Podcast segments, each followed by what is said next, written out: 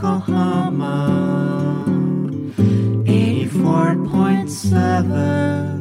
畠山みゆきです。カール南沢です。毎週土曜日午前11時からお送りしています。FM 横浜トラベリンライト。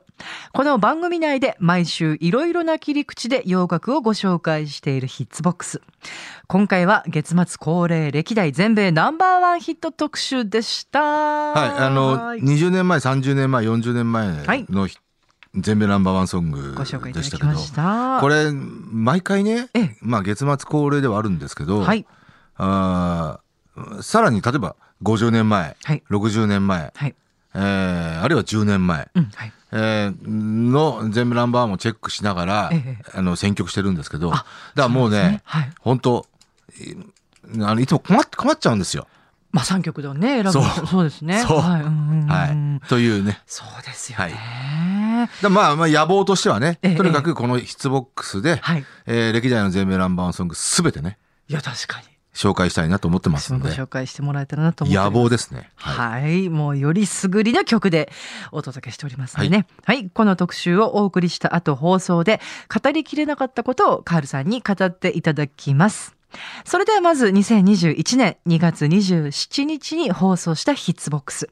歴代全米ナンバーワンヒット特集お送りいたしましょう。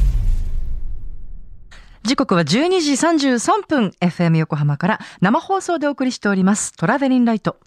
この時間は60年の歴史の中のポップソングからよりすぐった名曲を様々な切り口でご紹介するヒッツボックス。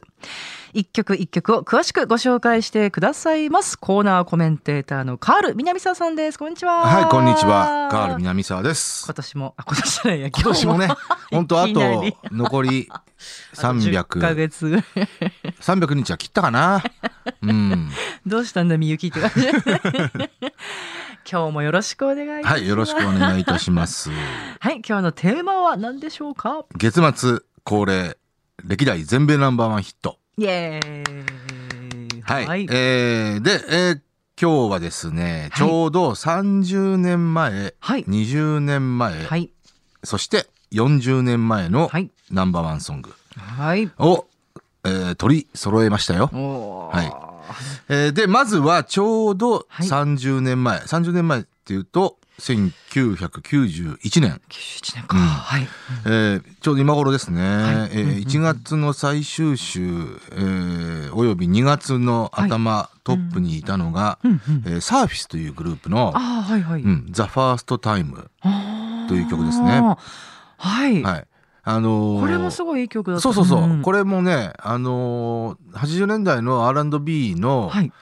うーん、いわゆる八百屋系のね、R&B。えーの。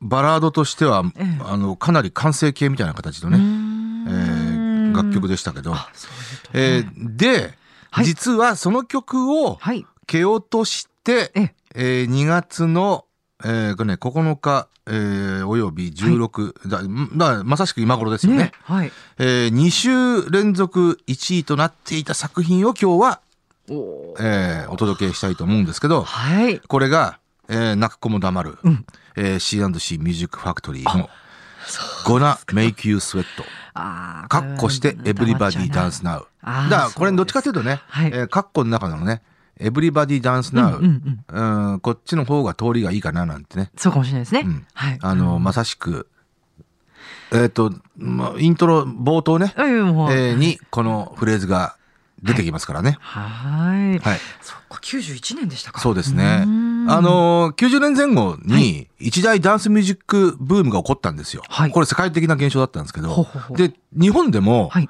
えーこの時、えー地上波のテレビでね、はい。あの、かなりダンス甲子園だとか、ああ、やってたね。うんダンスダンス。スダンスだとか、はいはい。あの、ダンスミュージックに特化した、えーテレビ番組がねはい。たくさんあったんですよ。あ、そういえばそうかもしれない。要はまあこのブームうんうんうん。があったってのもあるんですけど、はい。えーで、まあ、その中でね、いろんな楽曲使われてましたけど、はいえーかなり象徴的な、まあ、ブラックボックスの曲とか、うんうんうんうんあーヘビーディアンザ・ボーイズとかね、あの辺が結構象徴的な曲でしたけど、まあ、はい決定的な曲はこれでしたけどね。確かに、うんはい、そう言ってもいいですね。はい。うんはい。はい。では、えーでは聞いていただきましょう。はいえー C&C Music Factory featuring Freedom Williams で Gonna Make You Sweat。はい。C&C ミュージックファクトリーフューチャリング。いや本はい。うん Freedom Williams、えー Gonna Make You Sweat ですね。はい。えー本当泣く子も黙るですよ。本当にその言葉がぴったり老若男女、この曲はまあかなり耳馴染みだと思いますけど。まあそうですね。はい。うんうんうんあのーはいこのね、一大ダンスミュージックブームっていうのが、はいあーロ例えば rock era で言うと、えー60年代初頭ぐらいに、よ要は、えー新たなダンスミュージックブームがあったんですね。うんうんそれはまあほら、 The Twist とか、はいはいあの辺のうんうんうん現象を中心として、えーそして70年代後半にディスコミュージックブームですね。そうだそうだ。はい。はいで、この90年前後。だから、まあ、 rock era においては、この3度目の大ダンスミュージックブームだったんですよ。ああ、なるほで、ど。これは何が肝だったかっていうと、はいえーまあ、要は、90年代に向けての新たなダンスミュージックが出現してきたんですよね。まあ、ユーロビートであり、えーヒップハウスであり、はいハウスミュージックであり、はい。えーニュージャックスイングであり、おお、そうだそうだ。うんはいで、うんこの C&C ミュージックファクトリーが画期的だったのは、うんそういった、えーまあ、新たな、うんまあ、ダンスミュージックのムーブメントをはい。かなり一色単にしたんですよ、この曲は。だヒップホップ的な要素もあるし、そ、そうね。ハウスミュージック的な要素もあるし、あるねニュージャックスイング的な要素もあるし、本当だね。うん本当ですね。で、あえーーまあ、例えばブラックボックスとかスナップとか、後の小室サウンドも、うんが顕著ですけど、あの、まあ、キーボードを操る、はい。えーサウンドクリエイターと、はいえーディーバ系の女性シンガー、えーそしてヘタウマラップ。これだ、グローブですよ、要は。ま、ま、まさに。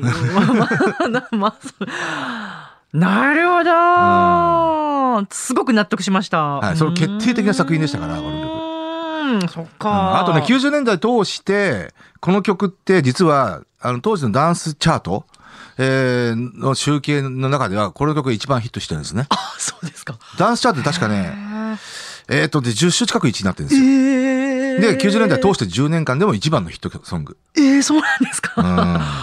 はあ、どんだけってまあ、それほどだ。ダンスミュージックブームのこの時代を象徴していた曲ですね。へえ、ちょっと驚きました。そんなに、そういう意味では、まあ、エポックメイキングの作品なんですけど、そんなにヒットしたんだ。うん、これと、マーズのパンプアップザボリュームはね、はいもう本当、まあ忘れられない作品ですよね。はあ。ダンスミュージック的な切り口で言うとね。はい。はいえーえーということで 時間が取っちゃった 時間がなくなっちゃったかな。えー次ね、にちょうど20年前のはい2001年、ええ。えー先週紹介したのが、先週じゃないや、前回か。はい。えー前回紹介したのが、アウトキャストのミズ・ジャクソン。あれかっこよかったね。はい。はい。ええかっこよかったですえね。ええーで、それを蹴落として、はい。えー2月の最終週から4週連続。はいけ結構なビッグヒットですよね。4週連続1位本。当ですよ。はい、これ。が女王。ああ、はい Joe。はい。えーまあ90年代頭からええにデビューした、えー R&B シンガーですね。はい。えー彼の、まあ、リードアーティストとしては唯一の1位ソングですね。ん。うんはい。まあ、これ以外に女王はマライア・キャリーに featuring されて、えー、サンク・ゴッド・ I Found You という曲が1位になってますけど、あ、そうですか。うんへええーリードアーティストとしてはは初、唯一の1位になった曲が、えーあります。えーどんな曲なんだろう。はい。はい。えーこれ、超絶の、えーラッパー、ミスティカルっていうね、えーラッパーをはい。フューチャリングした、はい。えー素晴らしい作品ですけえど、ーはい。えーそれを聞いていただきましょう。えー Joe featuring Mystikal Stutter本当だ、すごいラップだ。ー。 Mystikal。Mystikal。こいつの存在感はすごいんですよ。持ってくる、持っていっちゃうよね。おーおーおーまあこれ同時期にね、 Mystikal は Danger っていう曲、 Shake Ya Ass っていう曲とかね、えー、ネプチューンズがやってたな。うん。あ、そうですか。へえ。これ、そこれちなみにこの Stutter ー。は、うんえー、テディ・ライリーなんですよ。プロデュース。あ、そう。実はね、この頃ね、2001年って言ったらテディ・ライリーってもう、はいある意味ちょっと out of date な存在だったんですけど、あ、そうですか。うんーまあ、ロイ・ハミルトンっていうね、あの、うんうんまあ、コンテンポラリーなプロデューサーと一緒に、はい。えーこの曲プロデュースして、見事全米ナンバーワン。いやー。テディ・ライリーがだから、久々に脚光を浴びたかなっていう。そうなんだ、はい。さっきも言ってたけどもう隅々までね 行き届いたこのアレンジの素晴らしさ、あとね、ジョーに関しては、ええやっぱこのある、この曲が全部ナンバーになって、まあ、もちろん、あの、大ヒットソングではあるんですけど、はい。あの、やっぱりね、えーバラードソングでトップ10ヒットがもうに他に2曲あって、えー、オールドシングスっていう曲がはい。90年代の半ばにあるんですよね。これが、あの、まあ、一世一代の大名曲なんですよ。で、普通ね、アーティストが、アーティスト活動していて、歌手活動していて、一世一代の名曲に巡り会えただけでもす素晴らしいんですけど、め巡り会えないことの方が多いぐらいですよ。ね。まあ、うん。まあね。なんだけど、ジョーに関してはその曲があって、なおかつ、えーこのスタッターのええ前年だったかな。そう、前年ですね、00年。はい。アイオナノーっていうね、はこれまた超絶な名曲が最高4位まで上がってるんですよ。そうですだからね、このアイオナノーがヒットした時に、ええ。ジョー、この人一世一代の名曲2曲目に巡り合ったな。と思ったぐらいですねんうんなんというラッキーなというねう。んうんうんジョーは本当に、あのーまあ、ど、どの曲も全部素晴らしいんですけど、ええええええ本当にいいシンガーですね。またちょっとこうね、アイワナのとかこうタイプがまた違う今日の曲とかはね。そうですね。うんうん、魅力が。アイオナノーは確かヒッツボックスでもかつてかけたような気もしますけど、かな？うんうん、そうかもしれないですね。うんうんまあ、あの機会、機会あったらね、また、はいね、そうですね。かけたいですね。はい。はい。とそしていうことで、はいえ最後の曲は？40年前の作品ですね。1981年。はい。えー今頃、えーこれもね、前回紹介したのが、はいクールザ・ギャングのセレブレーション。お。はい。で、それを蹴落としたのが、はいえードリーパート925。うーんで、えー今日ご紹介したいのは、その925をはい蹴落とした、はい。えーエディ・ラベラビットというシンガーですね。で、これ、例えば、925、はいこれはね、ドリーパートンじゃないですか。ドリーパートンっていうのは、基本的には出自はカントリーシンガーなんですよ。うん。そうね。はいまあまあまあ、この時も、基本はええカントリーシンガーですけど、はい。ただまあ、この95はかなり、えーまあ、ポップな味付けがありましたけどこれ映画の主題主題歌だったんで。ですね。はい。Urban Cowboy。えーで、このドカントリーシンガードリー・パートンが1位になってる。でで、なおかつ、よ翌週、エディ・ラビット、この人も基本はカントリーシンガーなんですよ。はい。この年ねちょっとしたカントリーブームだったんですね。あ、なんかあったような気がする。そうだその、ある意味、えーうんまあ、台頭してきた象徴的な存在だったのがエディ・ラビットだったんですへね。ーまあ前年80年にアーバンカーボーイっていうね、はいジョン・トラボルタが主演した、えーまあ、カントリーえーの映画があったんですよ。それがアメリカでは大ヒットして、あ、そうですね。まあ、まあ、その余波を受けて、うんうんえー81年はちょっとしたカントリーブームが起こっていたっていうね。そう思うと、ジョン・トラボルタってね、なんかいろいろ影響ありますね、音楽にもね。そうですね。まあまあ、そのこの時やっぱりね、サタデーナイトフィーバー、グリースを受けあまあまあて、その後、流れで。えーまあ、おそらくトップ俳優だった時期だったんで、ただか、アーバンカーボーイはね、日本でははい。そんなにヒットしなかったですけどね。なんかそれ前も教えていただいた気がする。なるほど。そうはい。まあ、そんなね、はいえーカントリー、ちょっとしたカントリーブームの、はい。あー立役者というか、えーまあ、台頭してきた象徴的な存在だった、えーレはいえーエディ・ラビットの唯一の全米ナンバーワンソングを聴いていただきましょう。ははいい。えー、I love a rainy night。FM 横浜から畠山みゆきが2時間にわたってお送りしてまいりました。 Travelin' Light いかがでしたでしょうか？カールさん、この曲、エディ・ラビット。そうですね。これが1位だったんですね。はうん、で81年。うんまたこの人がね、イケメンシンガーなんですよ。ああ、そういうそう特技が。特技。そう。特技じゃないって。まあ、この後ね、90年、あ、あと80年代を通して、はいコンスタントにカントリーヒットはとにかくずーっと放っていた人です。へえ。なんかね、こうギターもうまそうだもんな、すごくな。めちゃくちゃうまいんじゃないですか、ね、めちゃくちゃうまいよね。きっとこうレコ、何あのライブとか見ても、うん本当に目の前で歌ってんのかなっていうぐらいうまい感じですよね。カントリーシンガーってね、得てして、もちろんまあケースバイケースだと思いますけど、ええええ皆さんやっぱり実力はちゃんとありますからうんね。なんかすごくそんな気がしますね。さあ、いかがでしたでしょうか？もう耳なじみのあんな曲や、こんな曲や。まあ、あのーチャートマニアというか、はいあのーこの、まあ僕とほぼ同世代ぐらいの、はい。えー方にとっては、このじ、えー20年前、はいえー30年前の作品って比較的、えー新しいんじゃないかなとは。まあ、そうですよね。うん思ったりすると思いますけどうんはいはいはい。うんまあでもね、C&C ミュージックファクトリー、これがもうええ30年前ですからね。ね。うんだ確かに、うーん、まあ言ってみればこの曲って、この後も結構ちょこちょこ、まあ僕はあの結構原稿書いたりとか、あ、そうですか。あの、ーまあダンスミュージックのコンピレーションとか、やっぱり出ると、この曲やっぱり入りがちなんでね。そうでしょうね。うんなうなんで、はいあのーちょこちょこ触れてはいいいましたけど、やっぱ、やっぱこれ最近の現象だな、現象ってイメージですよね。うーん30、でも30年前なんだなそうですね。ううん。うんでもあ、あとね、やっぱイメージとしては、うん C&C ミュージックファクトリーって、まあまあ、例えばこの、自分たちのこのヒットソングの前に、はい。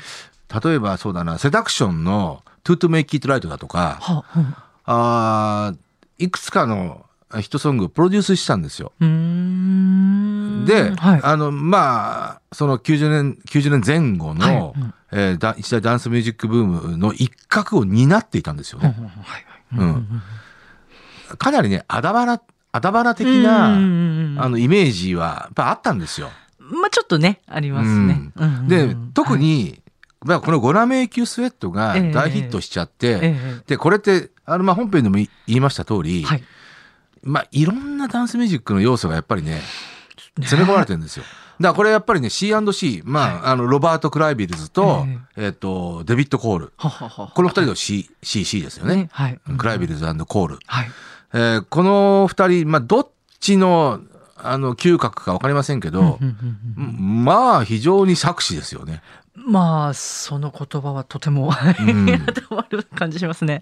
うん、そうですね。うん。だから、あの、なんだろうな、あの、まあ誤解を恐れず言うならば、えー僕は、まあ、例えば、マーズのパンプアップザボリュームを聞いたときに、はいはいはい。まあ、一階の極東の、あの、学生だったんですけど、うんなぜか、やられたと思ったんですよ。あ、これってあり？っていう。ははははは。ね、シアノシーミュージックファクトリーのゴラメイキスウェットも、それ思いました。はははああ、そうあですか。やられた。うーん。いや今日でもほらカールさんにこんな要素もこんな要素もあるよねってね、うん。こうおっしゃっていただいて本当だと。思って、うん、あまりそういうふうに作られてるって分かんなかったそうね。ですん。で、あと、あの、この時代の、あーこのアダバナ的なダンスミュージックのヒットソングのはい。一つの特徴、えーえーを備えているんですけど、はそれは何かというと、えーんなんていうのかな、こう、覆面的なディーバ。あーあんまりビジュアルでこう浮かばないですもんね。これ実はエブリバディダンスなの実際歌ってるのはね、はい。フリーダム・ウィリアムスじゃないんですよ。ああそうなのね。これ実はね、マーサ・ウォッシュであり、えー当時だったら例えば、マーサ・ウォッシュ本当多かったですけど、へえーマーサ・ウォッシュってあれですね。ね、ウェザーガールズの、あの片割れの、まあ、あのー、アフロアメリカンの、ちょっとこう、体格のいい。あの、ビッグママ的な。まあ、すぶ超絶なシンガーですけど、いやいやそうですよね。うん。だから例えばロレッタ・ハロウェイ、はああの、はいし、えっと、あれですね、えーマーキー・マークファンキー・バンチ、あー Good Vibrations っていうのは、まあ、はいほほぼ同時期に 1, 位になってますけど、えーあれの、えーえー The Sacred Vibration っていう、ははいえーあれも確か、えっと、名義上は、えーマーキー・マークファンキー・バンチ、フューチャリング、ああ、でもあれはちゃんとロレッタ・ハロウェイだね。あれねロレッタハロウェイなんですようんうんうんあれはね。そうんはい。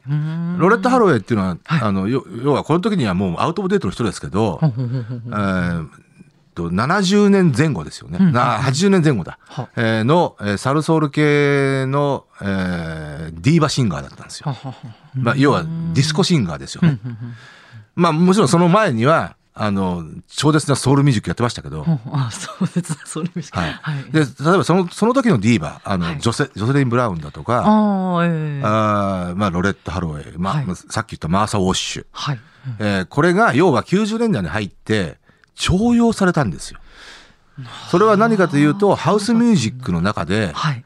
えーやっぱりディーバが必要となったんですよね。そうなるとうん、ややなかなかハウスミュージック、まあまあヨーロッパ系のクリエイターが多かったんですけど、はい。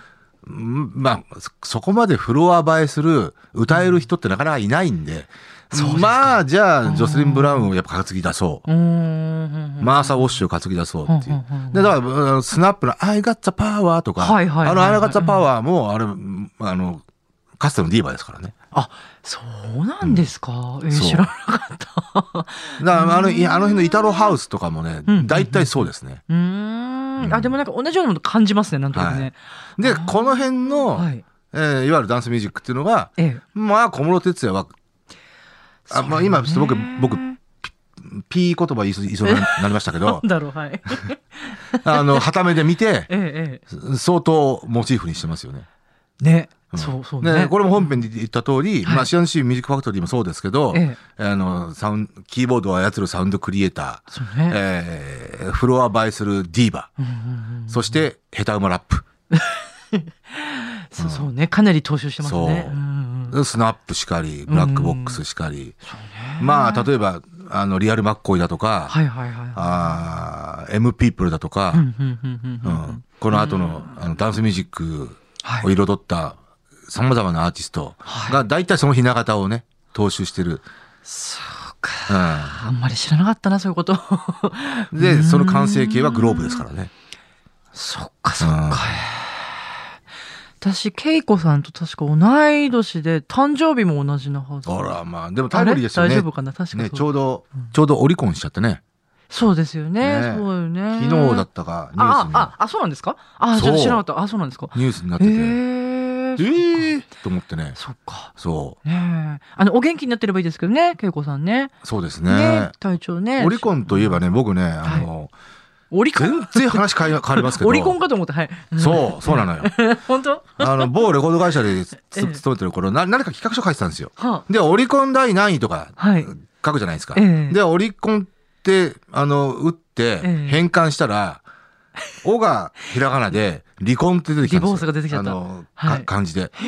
で、俺その時、ちょうど、まあ、2回目の結婚ししてましたけあ。ど、はい。え、これ俺への後付けかよ、と思った 次第ですと。あります。深夜、えー11時ぐらいに一人で残業してる時に、ちょっと面会社で。一人で残業してて、企画書売ってる時に、オリコンって出てきちゃそうう。、オリコン、あマジ？みたいな。ちょっと、ちょっと面白い。うんあと、これも全然余談ですけど、同じような話で言うと、チンギー。あの、チンギーっていたじゃないあの、ラッあ、パー。えっと、00年代、えー半ばぐらいだったかな、デビューしたの。あの、はいライスサーっていうが大ヒットして、その後、ホリデーインだとか、えっと、ワンコールアウェイだとか、はえートップ3ヒットをガンガン放ってて、あ、あそうなんだ。はいうん。あの、そのチンギー、はい。まあ、チンギーっていう芸名のうんラッパーですけど、もうチンギーまたここ打ち込んだんですよ。はい、なんだろう。チンギー。そしたら珍しい技。あ、でもいいって妙だなと思って。まあね。チンギーってなかなかこうフローがなかなかな技なんですよ。あ、そうなんだ。そう、そうい、それを売り物にしてデビューした、ラッパーだったマックうん、コンピューター、あ、そうそう。Windows。あ、そうなんだ。チンギーって打ったら、珍しい技で、おこれ膝打っちゃったよ。これまた深深夜一人で残業したから、ほら、チンギーなかなかいいじゃない、これ。おコンピューターやるね、お前、みたいそうね。ちょっと面白いね。な。はい。はい。ということでね、えー、まあ、あの、ジョー、フューチャリングミスティカル、そして、エディ・ラビット。これはまあ、あの、ミスティカル、なんか、私ちょっと、あれだな、かわ、可愛かったな、一生懸命で。かわいい？あ、でもこれ、いわゆるこの辺のね、がなり系のラッパーっていうのはね、あのーこの2000年前後、やっぱり、えっ、と、人気ありましたよ。だ DMX ですね。やっぱり一番の筆頭は。はい。あの、ララフライダーズ軍団ですよ。もう、これ話すとはいはい2時間3時間かかっちゃうけどな。ラフライダーズがいかに素晴らしいかっていう、まあ、あの、まあ DMX っていうね。まあ、あとはミスティカルもそうですし、はいあとジャルールかな。あうん。ジャルール。これ、これがまたね、アーヴ・ゴッティ軍団。要はマーダーインク軍団ですよ。ジャルールは。これまたね、マーダーインク軍団もね、一世を風靡しましたから。はあ。でもやっぱね、ラフライダーズ軍団がね、男気あふれるって感じで。そうなの、なんか大門軍団みたいな。あの、要はスイズビーツですよ。はあスイズビーツ、要はあれ、アリシア・キーズ現旦那だよね。うーん。そう。アリシア・キーズもね、かまあ。ちょっと余談でしたけど。まあそうなんですね。うんあの、ミスティカル、あの、ああいうがなり系っていうけど、だ決してうるさくないですよね。あんまこう、キンキンしあ、ないし。本当？うるさいよ。いや、でもなんかその、な なんだろう。うるさい感じの周波数が、本当？私はなんか。ぜひね、ミスティカル顔見見てほしい。うんうん、ちょっと気になりますね。もうね、うん暑苦しいから。あんと苦しいんですね。あ暑苦しいから。まあ、それがいいんだけど。ははい。い。はい。えー、そして、あ、エディ・ラビットさんね。そうね。はい。はい。はい。これまた全然ガラッとね、曲調が違いましたけれども。まあ、81年のちょっとしたカントリーブームね。だからその81年のカントリーブームっていうのは、はい。えービッグネームで言うと、例えばゲニー・ロジャースだとか、うーん。あーそうなんだ。えっ、とね、まあ、広い意味で言えば、えーキム・カーンズ。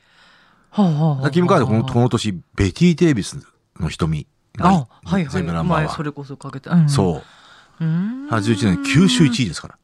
だからまあ、ちょっと要はカントリーブームの、うんまあ広い意味でのねはあ、カントリーブームの象徴的な存在でしたね。はで、えーっと、全くの、えーナショナルチャートでは無名だったええアーティストがガンガンにトップ10ヒットを放る放つんですね。た例えば、オークリッジボーイズだとか。アラバマだとか。これもう純然たるカントリーアーティストですから。そうなんですか。え、えナンバーワンヒットになっちゃうの？いやいや、トップ10ヒットあトップ10ヒットを放っちゃうんですへね。ーそんな時ああ、キューってなっあったんですね。あったんですよはい。はい。ま、まあ、そのね、エディ・ラビットのはい唯一の、彼にとっては唯一の全米ナンバーワンですね。はいこの前後にトップ10ヒット放ってますけどね。うんだからまあ、いかに、エディ・ラビットみたいな、要はカントリーシンガーが、この前後のトップ10ヒットうを含むはい。3曲のトップ10ヒットを持ってるわけですから、なんと。うち1曲が全部ナンバーワンっていうね。うん。やっぱこういろんな流れがあるんですね。これね。はいうん、ナンバーワンヒットにもね。はい。はいあとね、あのーまあ、ついでじゃないんですけど、はいあの、先週のね、レコード万歳が本当に、未だに余韻冷めやらぬって感じ そうなんだよね。えーになっていいや、もうね、て、皆さんも本当にあのメッセージとかメール、はいメールいっぱいありがとうございました。多くのメールいただいてますね。嬉しいですえね。ー例えばラジオネーム朝吉さんですはいとか、はい。80年代アイドルのお話をもっと聞きたいです。あ、そうですか？二日ぐらいかかるよね。もっと、うん言いますよ。えーっと、ラジオネームマリマリさん。はい。赤いスイートピーのリクエスト。あ、そうそう、リクエストいただいた方なんですよ。ああ、そうだそうだそう赤いスイートピーえーかけてくださりありがとうございました。とうごということでね。はい。はい。とうととうとう。うん。う。ほんで、なんかあれですよね。うんうんあの、ポッドキャスト、はいはいあの、先週出てくれた私のマネージャーののんちゃん。あ、のんちゃん。そうそう、のんちゃんね。今日いないんですけど。はい。のんちゃんレアキャラだからね。え、なになにレアキャラ。レアキャラだよね。あんなに、あんなにドラマ見てるって知らなかったっていうか、ちょっと不思議なぐらい見てますよね。見てますね。うん、カールさんと運命の出会いなんじゃないかと思ったんですけど。運命の出会いかもしれないな。ねえ、うんえっとね、岩もさんから、私は普段ドラマを見ないのですが、今期は俺の家の話を見ています。あーはいはいはい。脳に工藤官九郎。興味があるからですと。カールさんとドンちゃんは見てますか？って。僕はああのもちろん第1回目は見ましたよ。あ、そうなんです。で第1回目2回目から見なかった。あ、そうですか。工藤まあこれは一つは先週のんちゃんとも話したけど、うんうん。ドリームチームとかぶっちゃってるんですよ。はあ、はあは第2回目からドリームチームの1回目が始まっちゃって、あ、は同じ時間帯なんですよ。あ、じゃあもうそっち。片や NHK、片や TBS。まあ NHK, NHK で撮っちゃって、まあそれはなんと言っても我らが桜庭ななみちゃんが出てますから、我らが、我らが。いやーなんかあの後のんちゃんと一緒に沖縄行ったんですけど、うんうん。その空港に行く途中とかでカールさんって、なんかこうどうどういうことを一番なんて言うんでしょうこうあのポイントにしてドラマ見てらっしゃるんですかね、って言うから「え？可愛い女の子なんじゃないの?」って言ったら、うんなんか「あそっか」って言ってなんかその通すごい真面目に考えてた、まあもちろんね、えちょっと、えうんうん。まあそれが一番の第一義的な理由ですけど、はいはい。うん。あの、やもう可愛いなとねももっと深淵なるテーマが実はあるんですけどね。え？うん、またそれはね、来週話そうかな。え何何何、はい。えー最後にね、えー一つ。ちょっとすごい気になるんだ今回のクー、コンクールで、えー、どんちゃんとも触れてなかった作品で、はい。えー、もこみっていう、えー、土曜日にやってるね。もこみえーとテレ朝だったかな。可愛い名前ですね、えーはい、これ小芝風花ちゃんが、うん。あの、出てるんですけど、はははヒロインなんですね。これ実は僕毎週見てて、はい。あのね、これも、あの、白石、上白石萌音と一緒ではあ、毎週見ていくうちにね、まあ、小芝風花って、まあ、例えば去年の夏のクールでやってた、あの、幽霊の話があったんですよ。まあ、ちょっとドタバタなね、あの、中村なんたらっていう、某中村なんとかっていうイケメン男優が出てた。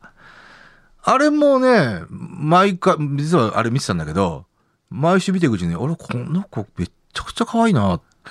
まあ、もともと小芝風花ちょこちょこドラマで見てたから、もちろん認識はしてたんですけど、はい。で、今回、もこみでね、あのーもう、4、5回ぐらいやってんのかな？はい。あ毎週見ていくうちに惚れちゃうぐらい、いや、カールさん、なんかいいよね。かなねうんね。だでね、またね、ときめきしっぱなしだよね。ドラマの内容も悪くないんですよ。ほうほうほう。う。うんんそう、もこみちゃんがちょっと、ちょっと人とは違う、あの。ちょっと社社会になかなか適応できないような、あの役ちょっと割。切ない話なんですか？で、切なくはないんだけど、まあまあそで、そ、その中で自分のい社会の居場所をこう、模索していくみたいなね。なんか、もこみっていうのが可愛い。サウンドが可愛い。そう。でね、うん出てくる人がいい人ばっかりでね、これ、はあこれ最近のね、キーワードかなと思いますよ。はあ。うん。出てくる。まあもちろん、あの、ちょっと闇な部分も描かれてはいるんですけど、ええうん。ちょっとお兄、ぜ前回の最後にお兄さんがちょっと闇の部分抱えてたっていうのが分かってきたんだけど、だ今日やるからね、ちょっと楽しみなんですけど、ね。確か23時だったかな。か。テレ朝。はい。まあ、それにちょっと触れたかったなはと。もちろん今回のクールの一番は、ええ。もうな誰が何と言おうとも、遥かの光っていうのはもう揺るぎはないんですけど わ、かったわかった。はい。ただ5話で終わっちゃう、もう3話終わった、もう僕もうロスになりそうで嫌だ。そうですね。うん。あと2話で終わりだよ。これよ、戻れないからね。世の中のん1億2000万人どうすんだろうね。どうすんだろうねこの2話で終わっちゃってこの後うん ねえ、のんちゃん、のんちゃんにいてほしかったな。本当どう思うんだろう。うんねえあとやっぱりなんかお仕事一緒にできたらいいですよね。そうですねなんかのこう巡り合わせがあってね。ゆいな様。はい。はい。ということで、お後がよろしいようで。はい。はいああ、私ちょっとどこか行っちゃった？あうん。の あれ。紹介したいメールがあったの？台本がどっかあ大丈夫ですはい、はいこれですねということで今回のヒッツボックスは歴代全米ナンバーワンヒット特集をお送りいたしました曲も合わせて聴きたいという方は FM 横浜から毎週土曜日午前11時から放送しています。トラベリンライトでぜひこのエピソードの説明欄にラジコのリンクがあるのでそこから飛んでチェックしてみてください。ではでは畠山みゆきとカール南沢でした。また聞いてください。ありがとうございましさよなた